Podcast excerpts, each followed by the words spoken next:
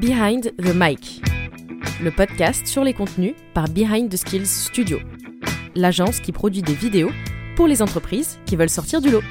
Bonjour à toutes et à tous. Aujourd'hui, nouvel épisode de Behind the Mic et j'ai un grand plaisir d'accueillir dans notre studio Kelly Zizine. Salut Kelly. Salut Benoît. Tu es euh, très active sur LinkedIn, tu as plus de 8000 abonnés. Tu te présentes comme étant consultante LinkedIn, conceptrice, rédactrice, copywriter, ghostwriter et donc, bah, par votre conséquence, dirais-je, créatrice de contenu. À noter qu'en 2019, tu as décidé de plaquer le salariat, le plaquer littéralement au sol. Tu as presque tout quitté, en fait, euh, limite euh, le sac à dos sur l'épaule et tout, voilà. Et tu t'es lancé, euh, donc il y a 4 ans maintenant, dans l'entrepreneuriat, avec en gros l'étiquette de freelance from everywhere. Donc pour ceux qui ne sont pas trop familiers avec la, langue de Shakespeare, on va dire que tu, tu te définis comme étant capable de travailler partout où tu as envie de te poser en quelque sorte. Donc tu as déclaré notamment que tu, voyages et tu travailles dans des destinations ensoleillées. Donc aucun doute euh, possible, je pense que tu es, à titre euh, humain, profondément ancré dans des besoins de, liberté et de, voyage. Oui, c'est ça. J'ai noté une punchline qui te caractérise, je te cite. Dis-moi. Je ne suis pas là pour broder des mots, j'ai un objectif, convertir vos copies en opportunités. Et oui. Efficace. C'est le copywriting. Je connais de toi aussi que tu es, euh, bon, on l'a dit, ta propre patronne, avec, euh, au travers de ton activité freelance, euh, KZ Consulting, donc KZ pour Kelly Zizine, que tu as fondé en 2019. Euh, T'as pas de site web dédié Petite question préambule, pourquoi, pourquoi ce choix en fait? J'en ai pas. J'avais travaillé sur, un, sur un site que j'ai jamais sorti parce que toutes mes opportunités arrivaient de LinkedIn absolument tous mes leads. Donc j'avais le choix euh, de me dissiper et, euh, de multiplier les, canaux d'acquisition.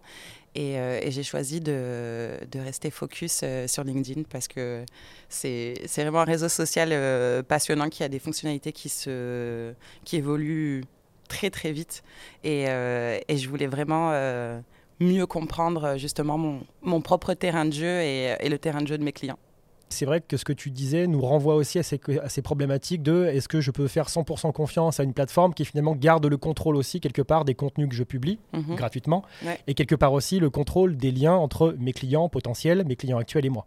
C'est vrai, c'est un gros risque, euh, mais que j'ai choisi de prendre. Je suis, un peu têtue, moi, tu vois, si quand tout le monde dit euh, il faut diversifier, euh, il faut avoir une newsletter, il faut avoir un site internet, il faut, il faut, ben moi j'ai tendance à, faire exactement le contraire. Donc j'ai misé sur LinkedIn, c'est un risque. D'ailleurs ça m'est arrivé justement une fois d'avoir un bug et de perdre tous mes abonnés pendant, pendant une soirée. Euh, sur le coup, j'ai failli faire un infarctus. Et puis, je suis allée me coucher. Et puis, je me suis dit, ben, c'est peut-être un signe, en fait. Et le lendemain matin Le lendemain matin, c'était revenu à la normale. Et euh, c'est les caprices euh, ben, d'un réseau social qu'on ne maîtrise pas parce que effectivement, ça n'est pas à nous. Mais, mais c'est le jeu. Et puis à un moment donné, de toute façon, ça s'est rétabli, tu vois. Puis si ça s'arrête, eh ben, ça sera peut-être l'occasion de penser à autre chose et, euh, et, de se réinventer. Moi, je pense que c'est un peu des cycles aussi, tu vois. Genre, en ce moment, c'est LinkedIn, mais euh, il y aura peut-être un nouveau réseau social qui va arriver euh, d'ici quelques mois et, d'autres choses et d'autres choses. Donc, c'est du risque, mais j'aime bien, bien vivre dangereusement, je pense. On rappellera aussi, bien sûr, que, et ça dépasse même le monde de l'entrepreneuriat, mais il n'y a pas de jeu, entre guillemets, sans prise de risque quelle qu'elle soit. Et au-delà de ça, on pourrait peut-être considérer que ce que tu fais avec LinkedIn pour l'instant comme euh, only canal est aussi un test and learn grandeur euh, nature. Rien ne dit que dans 5 ans, tu vas pas changer aussi de modèle parce que tu voudras tester autre chose et que tu auras assez appris finalement de, de ce que tu as apporté LinkedIn des avantages, mais aussi des contreparties. Je, je, je, ne planifie jamais vraiment trop à l'avance, tu vois. Euh, peut-être que dans six mois, je change euh, totalement de, canal d'acquisition. Peut-être que je reviendrai sur, euh, sur mon avis et, je diversifierai. Mais pour l'instant, j'ai pris cette voie-là et, euh, et, ça me va bien. Et, euh, et, justement, tu vois, je suis moins sur le, le, SEO, sur le référencement d'un site. C'est des choses qui ne me préoccupent pas. Euh, et, et j'exploite LinkedIn et j'essaie de le faire à fond. Justement, tu vois, j'ai même pas encore tout exploité. J'ai pas encore lancé de newsletter via LinkedIn. J'ai pas encore exploité les audios qui se font beaucoup plus aux États-Unis qu'en France, tu vois. Et c'est quelque chose que j'aimerais j'aimerais exploiter. Et, mais je suis moins à l'aise, moi, effectivement, à l'oral. Donc, donc, tu vois, je... c'est l'occasion là de tester. Et oui, dans le podcast, et oui, bien sûr. Oui. Et de voir si euh, ben, prochainement je saurai en animer un. Il faudra tester, ça ne eh ben, sera pas parfait, mais on, on verra. Est, on est plutôt ravis chez Behind hein, de, de, de, contribuer, en tout cas, à te, te familiariser avec, euh, avec ce mode de communication euh, et à ton rythme. alors, je souhaiterais qu'on parle aujourd'hui ensemble, Kelly, euh, tout en bien sûr, on est toujours centré sur les contenus chez Behind, hein, qu'on parle contenu et, émotion. Euh, tu as eu ce, que, ce, qui pourrait en tout cas être pris comme une forme de, de, courage euh, énorme alors tu nous diras après si tu es en phase ou pas avec le mot courage d'ailleurs, hein, ça c'est quelque chose qui est très discutable. Euh, un courage émotionnel. Euh, quand tu as évoqué sur un post LinkedIn euh, l'année dernière, donc en octobre 2022, le décès de ton frère. ce post LinkedIn que j'ai lu, je l'ai trouvé à la fois très pudique, intime, même si porté sur quelque chose qui reste public et visible potentiellement par des milliers de personnes. Euh, tu parles d'amour, tu parles de résilience, euh, tu parles de, quête de sens très, très personnelle, en fait, au travers des, mots qui sont les tiens. À la lumière de tout ça, j'ai envie de te poser une, question qui finalement est probablement ce qui va nous guider dans les minutes qui, suivent. Euh, comment est-ce qu'on peut se laisser porter d'une manière ou d'une autre par ces émotions en faveur de ce qui contribue à ce qu'on appelle le personal branding? Comment est-ce qu'on peut gérer tout ça? Comment tu as géré? Qu'est-ce qui t'a animé? Et quelles conséquences, quel, quel, quel apprentissage t'en as, as tiré si ça a été le cas? Oui, bien sûr. Il euh, bah, faut savoir que c'est un poste que je n'ai pas, pas calculé. Euh, j'ai pris euh, cette décision effectivement après deux, deux, ans de, de combat avec mon, mon, petit frère et après son décès de, de partir et de voyager. Et, euh, et, ça me semblait être la meilleure option. Donc euh, voilà, c'est ce que j'ai fait moi dans, dans, ma vie euh, personnelle. Mais je m'en suis rendu compte vraiment une fois que, que j'ai été dans le train. Et, et c'était un moment très chargé émotionnellement. Euh, je me rappelle qu'il y avait un, passager à côté de moi et, euh, et, je, pleurais. Je, pleurais et je me cachais en regardant la vitre de l'autre côté. Mais, euh, mais je me suis dit, il faut, il faut écrire dans ces cas-là. Et, et moi, justement, LinkedIn, j'ai toujours quand même vu une certaine connexion avec les autres. Et je me suis dit, en tant que professionnel parce que c'était un peu les deux, les deux terrains sur lesquels je me suis battue pour monter, tu vois, dans, dans, en entrepreneuriat, pour faire réussir ma société. Et, et avec le combat de mon frère, c'était vraiment mes deux combats. Et, euh, et à ce moment-là, j'ai eu le besoin d'écrire euh, là-dessus parce que, parce que ce que j'étais en train de faire, euh, c'était une charge émotionnelle que beaucoup de professionnels peuvent ressentir. On a des moments, en fait, décisifs dans la vie. Et ce changement de vie, de sédentaire à, à, nomade, euh, eh ben, je l'assumais, mais une fois posé dans le train, il m'a fait très peur. Il m'a fait très peur. Et donc, j'ai eu besoin de le, poser euh, sur un poste. Et euh, un poste pour moi, de façon thérapeutique, tu vois, de l'écrire. Et en même temps, qui pouvait parler à beaucoup de personnes qui, justement, peuvent comprendre ce besoin de, de liberté, j'ai même envie de te dire d'évasion euh, pour, pour, faire quelque chose et pour, euh, pour, pour, se tirer vers le haut. Quoi. Ce, qui, ce qui apparaît dans, dans, dans, dans ce cas, dans cette situation-là, c'est comment est-ce que, en tant que créateur de contenu, je, je, je, peux euh, utiliser, mais dans le bon sens du terme, mes émotions dans ma création de contenu. En fait, est-ce que comment en fait qu'est-ce que tu pourrais donner comme conseil aux personnes qui auraient des réticences, qui auraient des craintes euh, de, se laisser porter encore une fois, dans, dans- dans de la meilleure façon possible par leurs Mhm. émotions, et qui auraient des freins à écrire sous le coup de leurs émotions? Euh, notamment peut-être la crainte de- de- d'être taxé de, de, de manipulateur, euh, Mhm. de, de jouer sur ses émotions pour en fait euh, faire rentrer du lead et puis du business derrière. Déjà, je dirais que tu. Je leur dirais qu'ils peuvent mettre. écrire avec la pudeur qu'ils souhaitent. Dans ce poste, je donne des, des grandes lignes, euh, mais je ne donne pas le détail vraiment de, de ce qui a pu me, me- me blesser euh, ou, ou- réellement, voilà. euh, je, je donne pas, je donne pas entièrement. je livre pas tout. C'est vraiment des, des grandes lignes. Et il n'y a, pas- a pas vraiment de... Il n'y avait pas de but, en fait. Je ne l'ai pas écrit. il, faut, il faut vouloir l'écrire de façon désintéressée, je pense. L'idée, c'était pas euh, d'avoir plus d'abonnés, c'était pas d'avoir plus de leads. L'idée, c'était de, communiquer sur, euh, sur moi et un grand temps fort de ma vie. Parce que, tu vois, j'en suis persuadée, j'ai- j'ai j'ai 32 ans et euh, il y en aura certainement d'autres, des, étapes comme ça dans ma vie. Et, et c'est ce qui. Ça joue, en fait, sur ma personnalité, ça joue sur mon écriture, ça joue sur ma sensibilité dans mon métier. Et, euh, et, ça fait partie de moi. Donc, euh, moi, je dirais de le, faire pour, communiquer sur, soi, sur qui es-tu. Et c'est ce qui fait, en fait, que ça parle euh, aux autres professionnels qui. Tu vois, j'ai toujours. On a, deux, on a deux personnalités, on a deux casquettes, en fait. On a la casquette professionnelle sur LinkedIn qu'on veut bien renvoyer aux autres, et il y a la vraie.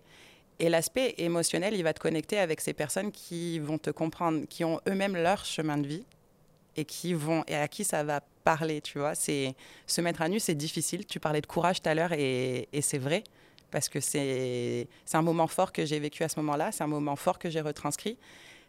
Je l'ai fait subtilement et avec, euh, avec les bons mots parce que c'est mon métier aussi. Donc il y a, tu vois, à ce moment-là, moi, c'est même ce que je me suis dit, il y a une sorte de déformation professionnelle. C'est que instinctivement, je l'ai structuré parce que je, je connais mon métier.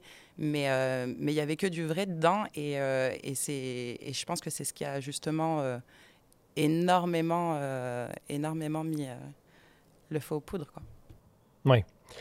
Ça m'incite à penser dans, dans ce que tu viens de nous dire que finalement, si ton objectif, bien sûr, n'était pas du tout, je pense qu'on a bien compris, de faire venir à toi une audience avec des fins mercantiles en utilisant quelque chose qui pour toi a été toujours très difficile sur le plan émotionnel, euh, on a bien compris que par contre, des personnes qui ont pu te connaître euh, par le jeu de l'algorithme ce jour-là, euh, peut-être que parmi ces personnes, il y en a qui sont sensibles à la façon dont tu as eu, toi, d'exprimer tes émotions, à la façon finalement de raconter ton histoire.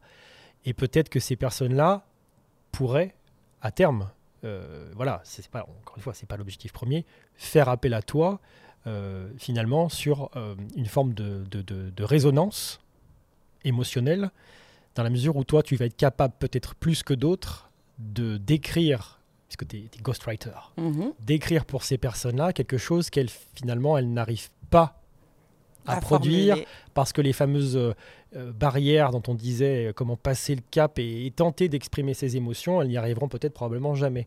Exactement. Peut-être que toi, tu pourrais y arriver pour elles et les aider dans ce sens-là. Exactement, parce que il y a déjà, tu vois, il faut se dire que l'écriture déjà, c'est c'est pas quelque chose que les gens apprécient faire. On a du mal, euh, et même, tu vois, d'un point de vue émotionnel, on a du mal à poser des mots sur ce qu'on ressent. Et quand tu lis quelqu'un qui a une capacité euh, de te faire euh, vibrer tout au long d'un poste sur son histoire, qui fait écho à la tienne avec l'adversité que toi tu rencontres. C'est moi, c'était le décès de mon petit frère, mais d'autres personnes, ça peut être une rupture sentimentale, euh, une, démission. il y a beaucoup de choses qui nous impactent. Mais quand tu lis jusqu'au bout un poste et que tu ressens quelque chose justement, qu'il y a une certaine connexion qui se fait, eh ben ça donne ce que ça, a donné, vraiment une, viralité. Et, euh, et, moi, ça m'a conforté, tu vois, justement, dans, cet aspect aussi de, communiquer un peu sur soi, sur ce qu'on ne dit pas, alors qu'on le ressent tous. Tu vois, j'écoutais euh, le, podcast de Marine Lejeune, Destination Cosmos, euh, qui interviewait Manon Tournant la semaine dernière.